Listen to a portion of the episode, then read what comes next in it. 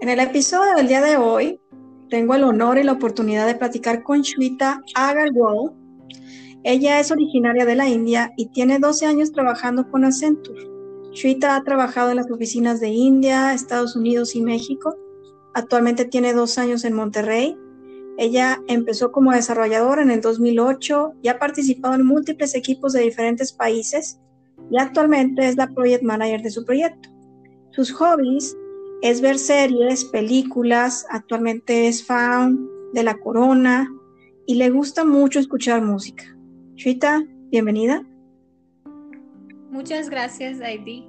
Estoy muy contenta de ser parte de este podcast. No, muchas gracias a ti, Chuita. Let's change to English. Chuita, what is the, the topic for today's podcast? So, topic for today's podcast is inclusion and diversity. And why did you choose this topic, Shweta? Yeah, I chose this topic because I wanted to highlight the importance of diverse and inclusive environment. So let's first discuss about the meaning of diversity and inclusion. What do you mean by diversity? Diversity means characteristics that make people unique like age, gender, ethnicity, religion, education, whereas inclusion means behavior and social norms that help people feel welcome. Basically, inclusive environment it establishes a sense of belonging among employees. Diversity without inclusion will be toxic, and inclusion without diversity it will make companies stagnant. So that's why you can understand like both aspects are important and it should go hand in hand. If you work in inclusive environment, you will feel more connected at work. You will work harder, you will work smarter, and will also deliver high quality work. It ensures that people are treated equally. They have a sense of belonging. They have the support to deliver the best and achieve their full potential. From my own experience working in different locations, in different countries, I understand how valuable it is to be part of the company which supports and values the contribution of each person and role. Uh, Shweta, could you please define why is so important the inclusion and diversity in a global business? Sure, ID. I think this is very important question for all the listeners to know about the benefits. There are multiple benefits if we have inclusion and diversity in workplace. Number one is bigger talent pool. If you don't change the recruitment structure, you will always get same type of people. So if we expand the recruitment techniques and be open to more diverse employees, regardless of their gender, age, background, we will get more bigger talent pool and it will also enhance the chance hiring the best.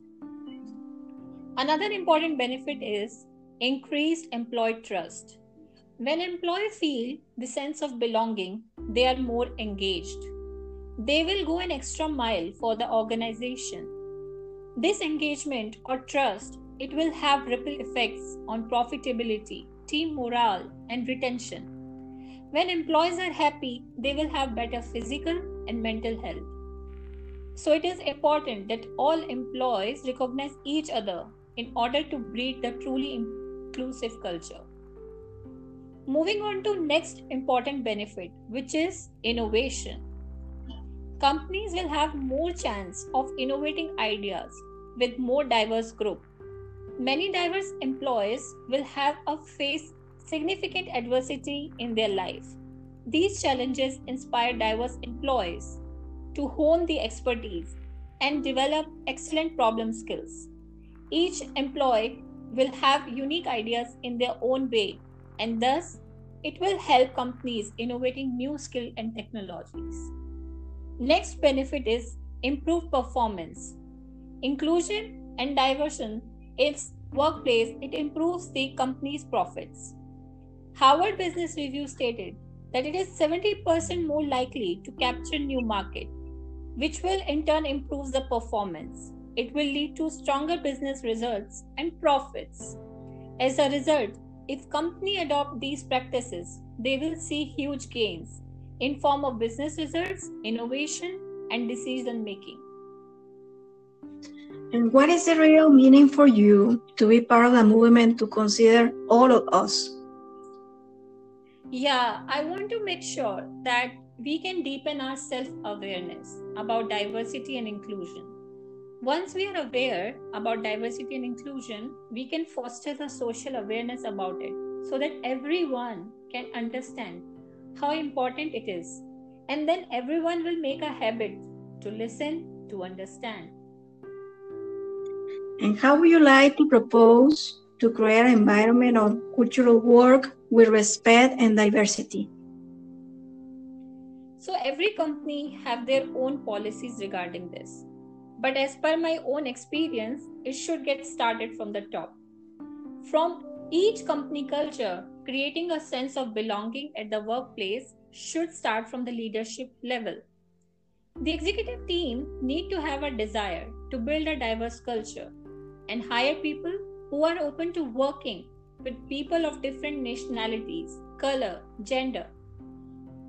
Normally, people tend to hire people which are similar to them, but it is important to hire a diverse culture team, provide tools and skills to employees to shine, and let them know that yes, you can be exactly who you are.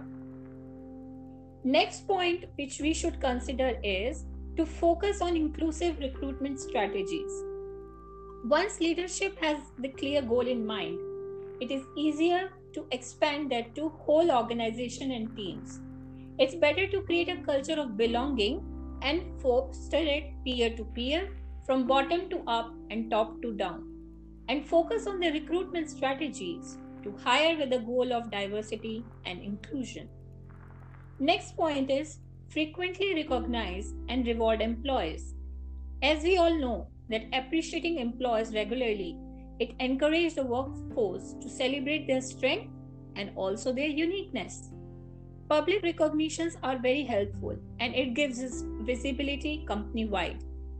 Recognition is one of the best ways to build inclusive and supportive work culture.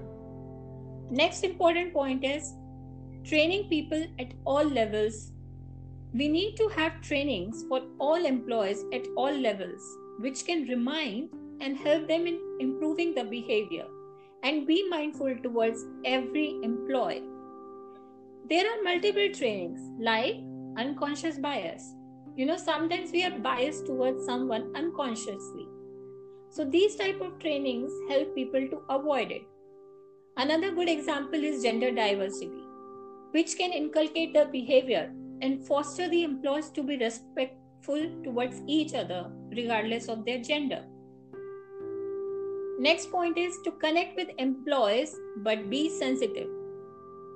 One of the best ways to signal to your employees that it's okay to be themselves is by connecting with them on a personal level. Be transparent with them about your own life. If you are real with them, there are chances that you will get the same in return. Next point is to give employees multiple ways to provide feedback. It can be either employee survey or company all hand discussions or meetings where employees can share their feedback, their perspective, and it will create an open dialogue which will lead to more positive outcomes. So, these are the six ways in which we can create an environment or culture of work with respect. And let's try to be very honest, Shweta. What would you like that everyone in the company do to create better things with inclusion and diversity? So, in my opinion, I think we should foster a company culture where every voice is welcome, heard, and respected you know, most often employees quit jobs when they feel that their authentic self is not getting appreciated or valued. Employees need to feel free to express themselves based on their unique perspectives. Companies must make sure that employees feel included and respected regardless of their age, gender, race, religion, or their physical condition, or cultural background, or even country of origin it shouldn't matter. When it comes to supporting diversity and inclusion in the workplace, we should not play favorites. We should pay special attention to how we can embrace non discriminatory practices and policies. Employees feel included when they feel safe to voice their concerns and opinions without fear of victimization. The freedom of expression without fear. It also empowers companies to not just listen to, but also actively embrace diverse viewpoints. In your experience, what happens when a co-worker feels lacking of the inclusion? Yeah, when co-workers who feel lack of inclusion, they will not feel valuable to the organization. And it will affect their productivity, thinking, and performance in a negative manner. To feel left out is a deeply human problem. It's to either self sabotage or team sabotage. Employees will not give their best and would not want to work for this type of organization or the project for long term.